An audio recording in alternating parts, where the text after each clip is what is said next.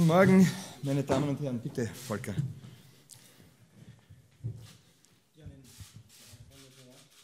Schönen Vormittag, meine Damen und Herren. Ich begrüße Sie sehr herzlich zur Pressekonferenz mit Bundesparteiobmann Norbert Hofer zu aktuellen politischen Fragen. Bitte schön. Meine sehr verehrten Damen und Herren, ich darf Sie sehr herzlich zu dieser Pressekonferenz willkommen heißen und ich darf zu Beginn vier Problemfelder beleuchten, die uns in den nächsten Monaten und vielleicht in den nächsten Jahren intensiv beschäftigen werden. Wir haben das Problem, dass in Deutschland die Konjunktur rückläufig ist, mit Folgen für Österreich. Die Exporte gehen in Deutschland zurück.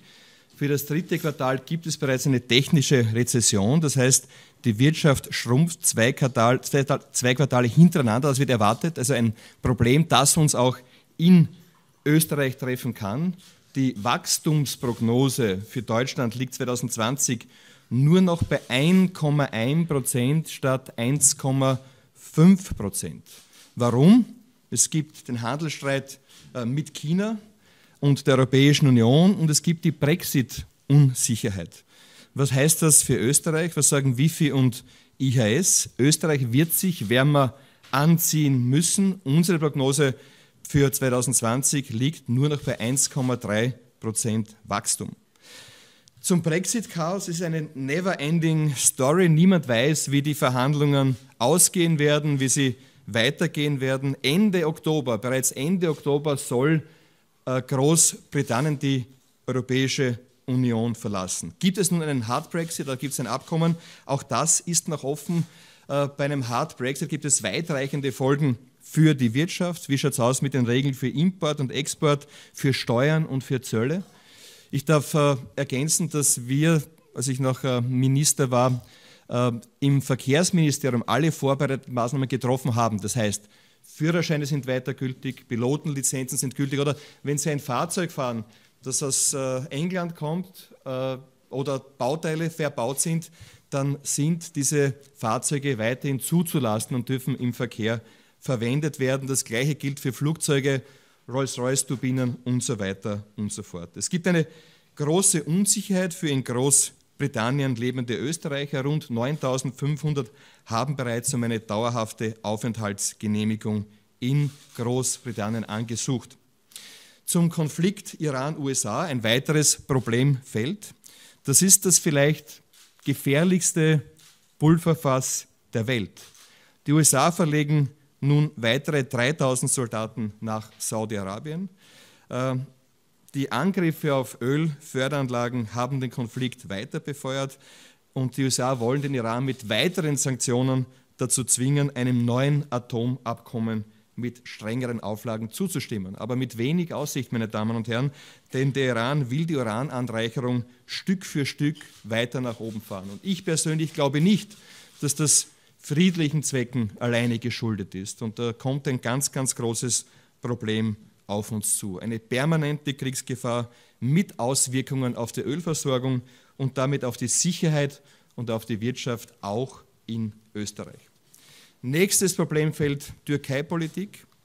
Äh, das Abkommen äh, der EU mit der Türkei wurde von uns immer heftig kritisiert. Es ging um die Drosselung der Migrationsströme aus der Türkei in Richtung Europa. Es geht um drei Milliarden Euro für die Türkei plus eine Wiederaufnahme der Beitrittsverhandlungen mit der Türkei sowie eine Aufhebung der Visumspflicht für türkische Staatsbürger in der EU. Wir haben uns völlig erpressbar gemacht. Die Europäische Union hat völlig versagt. Nun haben wir den Einmarsch türkischer Truppen in Nordsyrien. Das ist eindeutig völkerrechtswidrig und wird zu einer neuen Flüchtlingswelle führen. Im Norden Syriens leben rund vier Millionen Menschen, die Mehrheit davon sind Kurden. Und die Türkei will nun dort Menschen ansiedeln. Dafür müssen Kurden aus dem Land vertrieben werden. Nach UNO-Angaben flohen bereits mehr als 130.000 Menschen vor den Kämpfen. Und das UNO-Büro zur Koordinierung humanitärer Angelegenheiten warnt, dass bis zu 400.000 Menschen durch die Kämpfe vertrieben werden. Da geht es also nicht um die Drohung der Türkei, uns Millionen von Flüchtlingen zu schicken, sondern es geht um 400.000 Menschen zusätzlich aus dem Bereich Nordsyrien. Was müssen wir nun tun? Wir brauchen eine wirklich harte Politik gegenüber der Türkei. Die Türkei geht auf jene Menschen los, die tapfer gegen den islamischen Staat angekämpft haben und die Welt steht daneben und schaut tatenlos zu.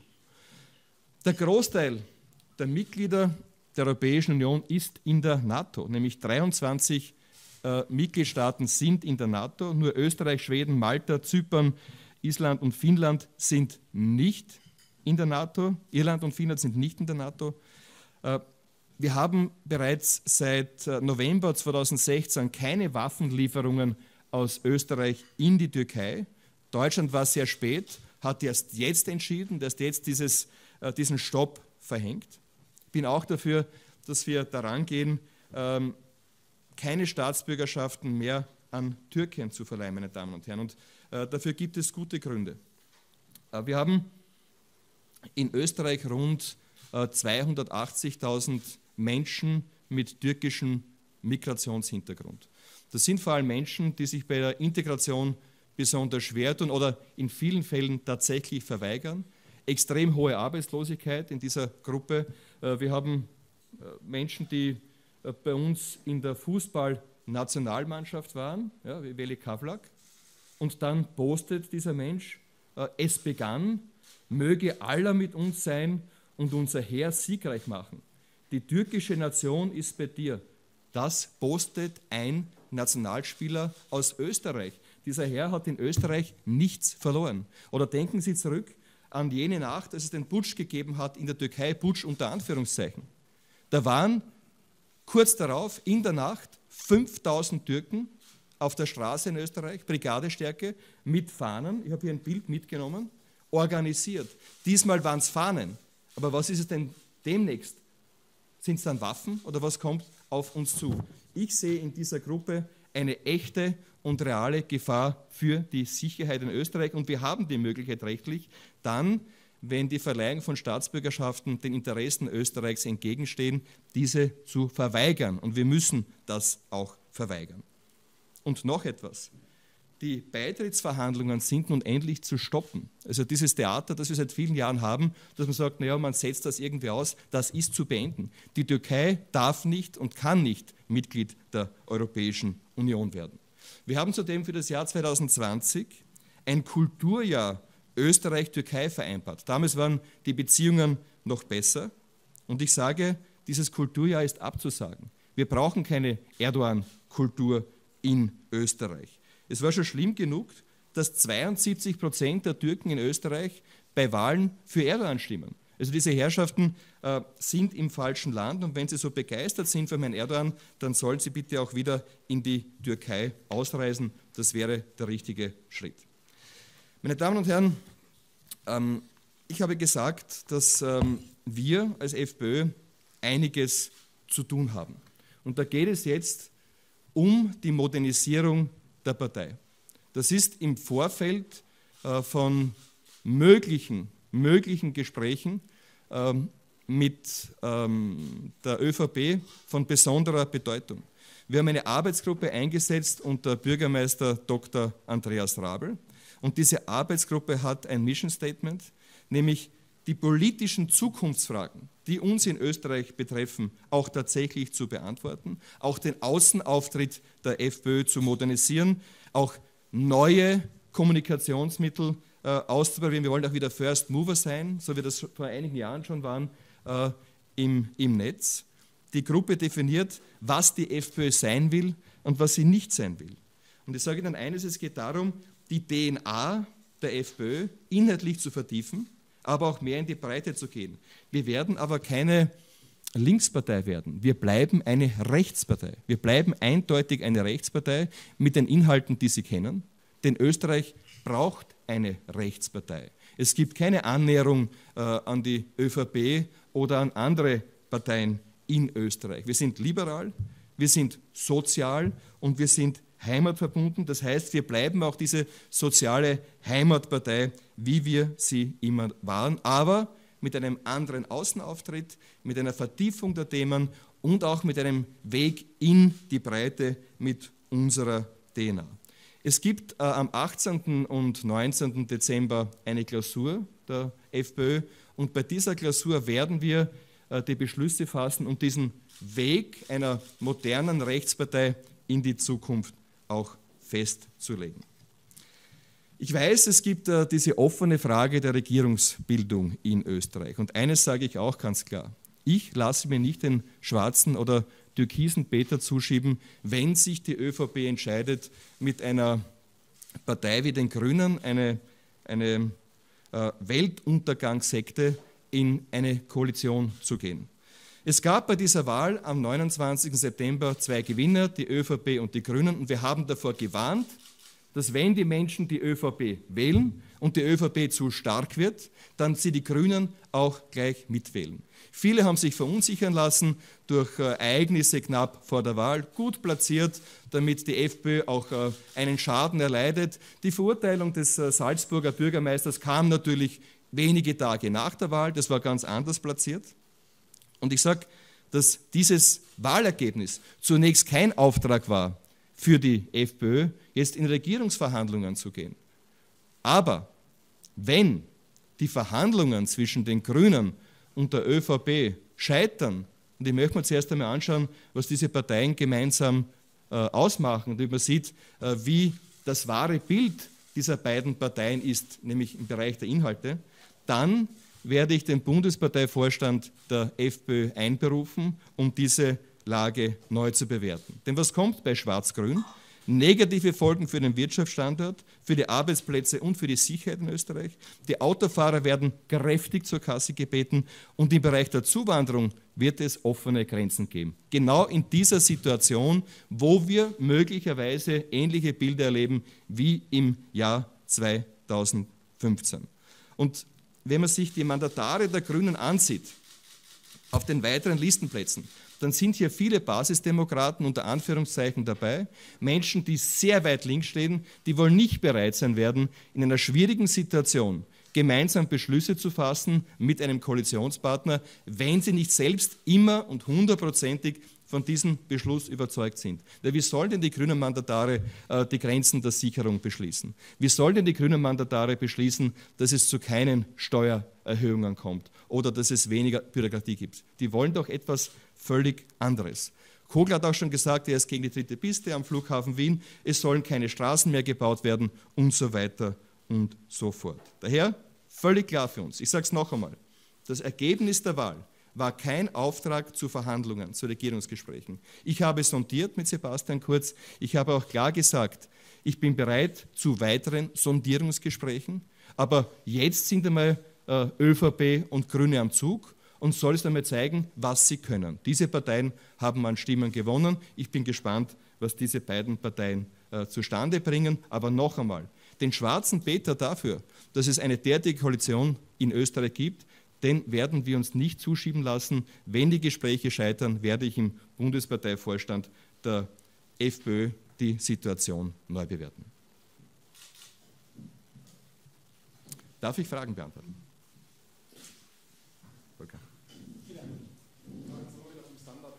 Ähm, Fabian Sommerwiller vom Standard. Ähm, eine Frage, Sie wollen ja dritter Nationalratspräsident werden. Werden Sie dann, wenn Sie diese Position annehmen, als Parteiobmann zurücktreten, weil es war in der Vergangenheit sehr unüblich? Und noch eine kleine Nachfrage, ähm, wann werden wir den Historikerbericht bekommen? Also natürlich äh, werde ich äh, Parteiobmann bleiben, auch als Präsident des Nationalrates. Sie wissen oder Sie kennen die Art und Weise, wie ich Politik mache.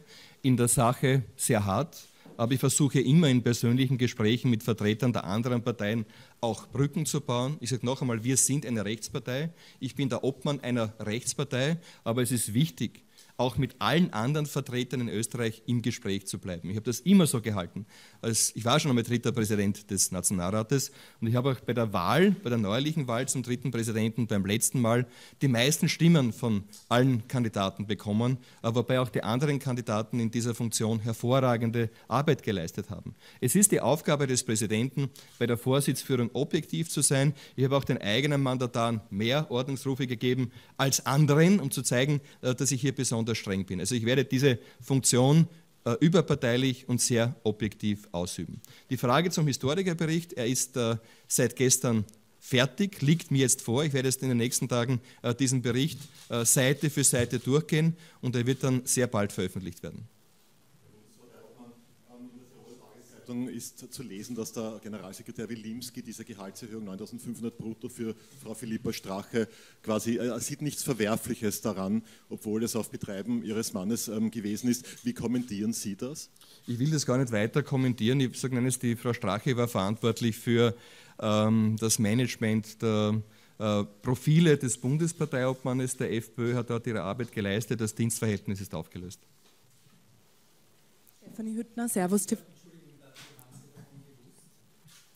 Ich habe äh, früher nicht davon gewusst, äh, als ich äh, Bundes also ich habe natürlich gewusst, dass sie für uns arbeitet, aber die Details waren mir nicht bekannt.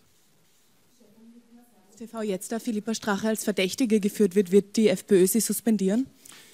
Schauen Sie, äh, für mich ist äh, die gesamte Causa auch abgehakt. Also Causa Finita, ich habe mich äh, seit Ende Mai jeden Tag damit beschäftigt. Wir haben das, glaube ich, ähm, auch sehr gut gemanagt, dass wir gezeigt haben, wohin will die FPÖ gehen. Wir lagen in Umfragen knapp vor der Wahl bei 21 Prozent. Es wäre uns gelungen, die SPÖ zu überholen, wenn nicht die Ereignisse der letzten Tage äh, uns diese großen Probleme bereitet hätten. Ich muss jetzt in die Zukunft schauen. Alles andere wird die Staatsanwaltschaft behandeln. Ich vertraue in die Behörden. Es gilt die Unschuldsvermutung natürlich. Man wird sehen, was dort herauskommt. Ich möchte mich damit jetzt einmal nicht beschäftigen. Also die Frau Strach ist nicht mehr äh, Mitarbeiterin, also ist, das Dienst ist aufgelöst, sie wird nicht Mitglied im äh, Club sein. Äh, HC Strache ist suspendiert. Jetzt geht es nach vorwärts in Richtung Zukunft. Äh, aber dennoch die äh, Sachfrage, wer innerhalb der FPÖ genehmigt denn sozusagen Gehälter? Das wird ja wohl nicht sozusagen der Parteiobmann selbst sein. Da muss es ein Gremium, Gremium geben, da muss es ja interne Vorschriften geben, wie solche Dinge zu handeln sind. Das betrifft auch zum Beispiel die Nutzung von Spesenkonten nach dem Motto, kann derjenige, der das Spesenkonto hat, das für sämtliche Ausgaben nutzen oder ist er beschränkt auf bestimmte Ausgabenkategorien? Gibt es da in der ÖVP äh, irgendwelche Regularien und wer ist denn da zuständig? Das müssen Sie als Parteiobmann ja wissen. Naja, diese Regularien gab es eben bisher nicht. Deswegen mein Auftrag an die Arbeitsgruppe, strenge Compliance-Regeln zu erstellen. Verantwortlich äh, Dr. Manfred Heimbuchner, Landeshauptmann Stellvertreter aus Oberösterreich. Und wir haben uns vorgenommen, dass wir die strengsten Compliance-Regeln aller Parteien haben wollen. Dazu auch im Dezember äh, diese Klausur, wo genau das auch festgelegt wird.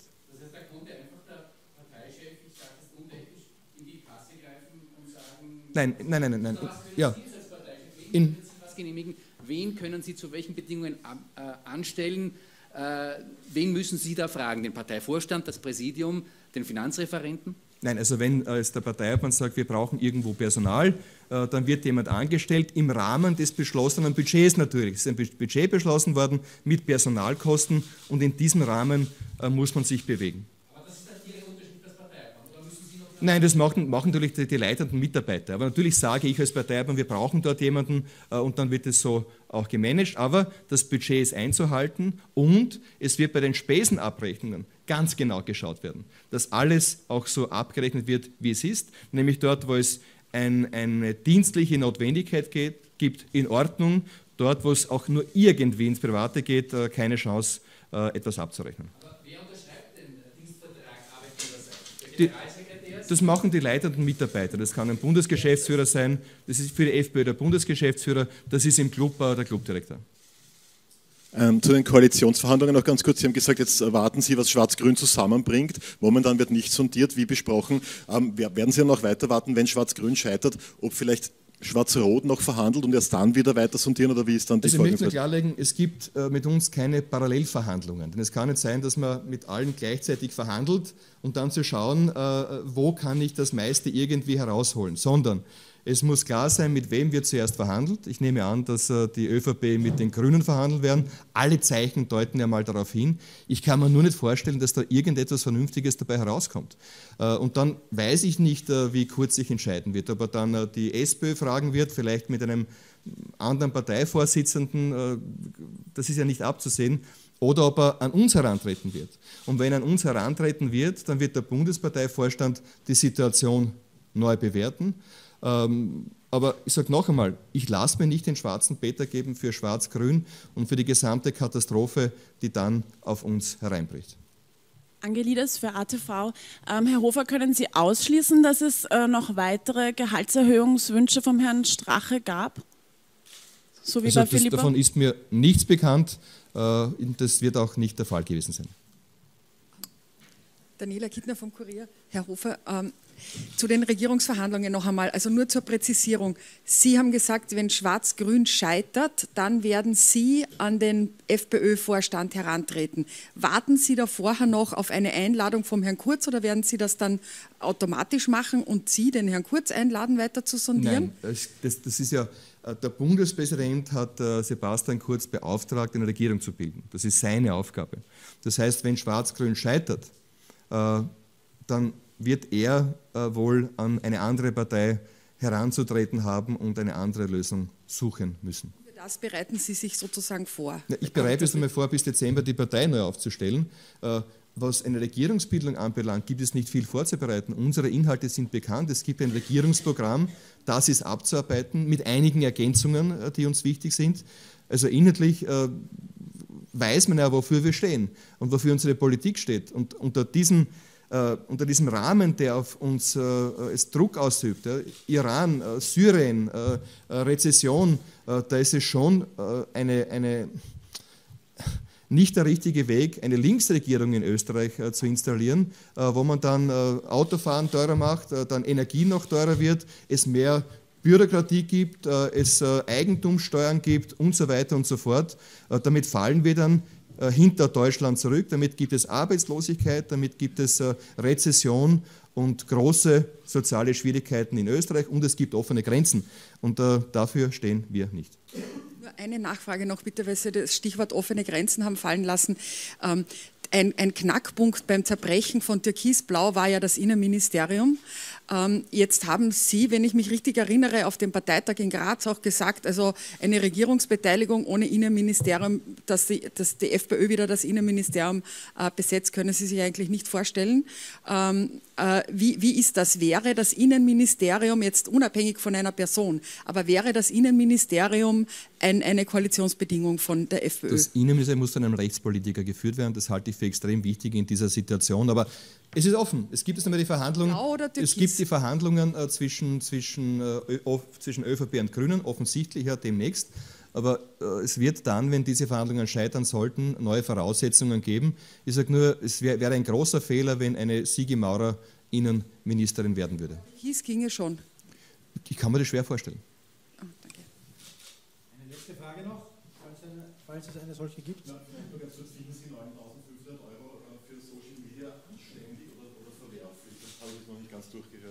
Also ich möchte es nicht kommentieren, äh, was, äh, was äh, Mitarbeiter verdienen. Ich möchte nicht kommentieren, wenn der Chef eines Medienunternehmens 400.000 Euro im Jahr bekommt oder andere ihre Gehälter zu rechtfertigen haben. Das Dienstverhältnis ist aufgelöst und mein Blick geht in Richtung Zukunft.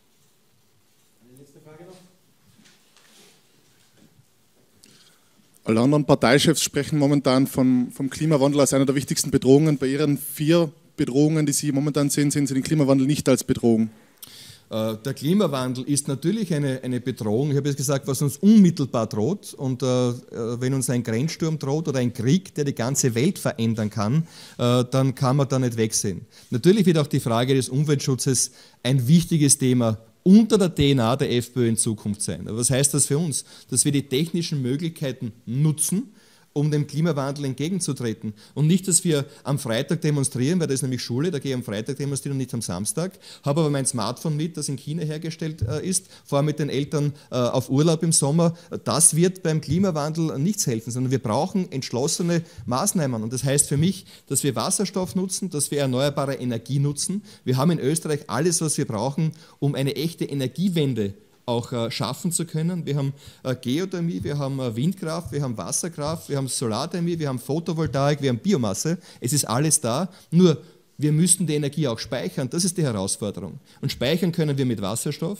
Speichern können wir auch, da gibt es ein Projekt im Zentrum am Berg, auch mit Druckluft zum Beispiel. Wir können auch die Brennstoffzelle im Haushalt verwenden. Das haben wir in Japan gesehen, wo dort, wo ein Gasanschluss ist, eine Brennstoffzelle verwendet wird, um Wärme und Strom äh, auch zu erzeugen. Also wir müssen diese Möglichkeiten für uns nutzen.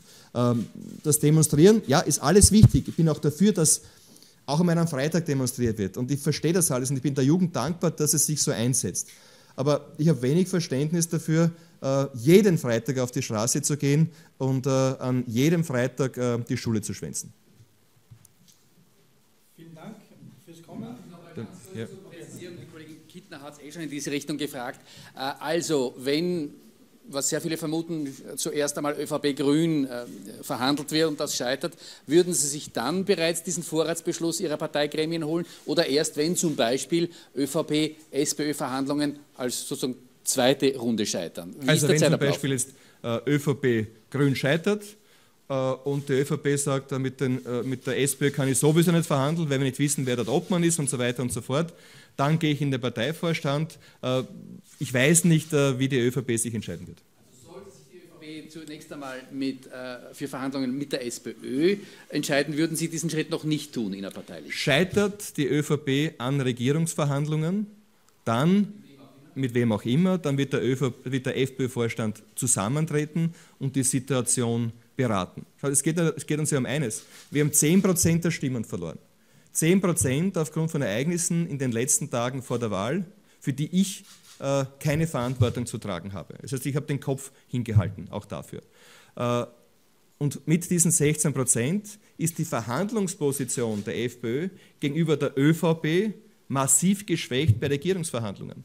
Und diese Verhandlungsposition kann nur wieder gestärkt werden, äh, wenn die ÖVP zuerst mit anderen Parteien verhandelt und erkennt, äh, dass äh, der Weg mit den Grünen mit einer Weltuntergangspartei ein Irrweg ist lassen können und sagen, okay, jetzt warten wir mal ab, ich sage diesen Schritt heute bei der Pressekonferenz noch nicht, sondern wir treiben nachher den Preis in die Höhe nach dem Motto, äh, ÖVP Grün ist gescheitert, ÖVP SPÖ ist gescheitert, äh, jetzt müssen wir zu uns kommen. Es ist, es ist ja kein, kein, kein Bazar. Wir haben unsere Inhalte und ich will die Inhalte, die wir haben, Sicherheit in Österreich, Schutz der Grenzen, weniger Bürokratie, weniger Steuern und nicht mehr Steuern, äh, ein neues Pflegemodell umsetzen mit unseren Positionen. Und ich muss so verhandeln, äh, dass wir unsere Inhalte umsetzen können. Entweder das gelingt oder wir sind in Opposition. Und das ist auch äh, nichts Negatives. Eine Oppositionspartei kann, wenn sie stark aufgestellt ist, und wir werden stark aufgestellt sein, auch sehr viel bewirken. Äh, eines müssen Sie bedenken, egal welche Koalitionsvariante kommt, der Bundeskanzler kann keine Koalition mehr scheitern lassen. Das wäre dann das dritte Mal, dass äh, eine Koalition unter seiner Verantwortung scheitert. Das wird nicht möglich sein. Deswegen wird es, egal mit wem er koaliert, wichtig sein, dass es funktioniert. Und unter dieser Voraussetzung sehe ich unsere Verantwortung. Aber noch einmal, das Wahlergebnis ist kein Auftrag. Ich will keinen schwarzen Peter für Schwarz-Grün, aber wir sind auch nicht so, wie Sie sagen, ähm, Last Exit für, für, den, äh, für Sebastian Kurz, damit er bei anderen Parteien den Preis nach oben treiben kann. Denn äh, auch unsere Inhalte werden in vielen Bereichen nicht leicht zu schlucken sein. Dann sage ich einen schönen Dank für Ihr Erscheinen und wünsche noch einen schönen Dienstag. Danke.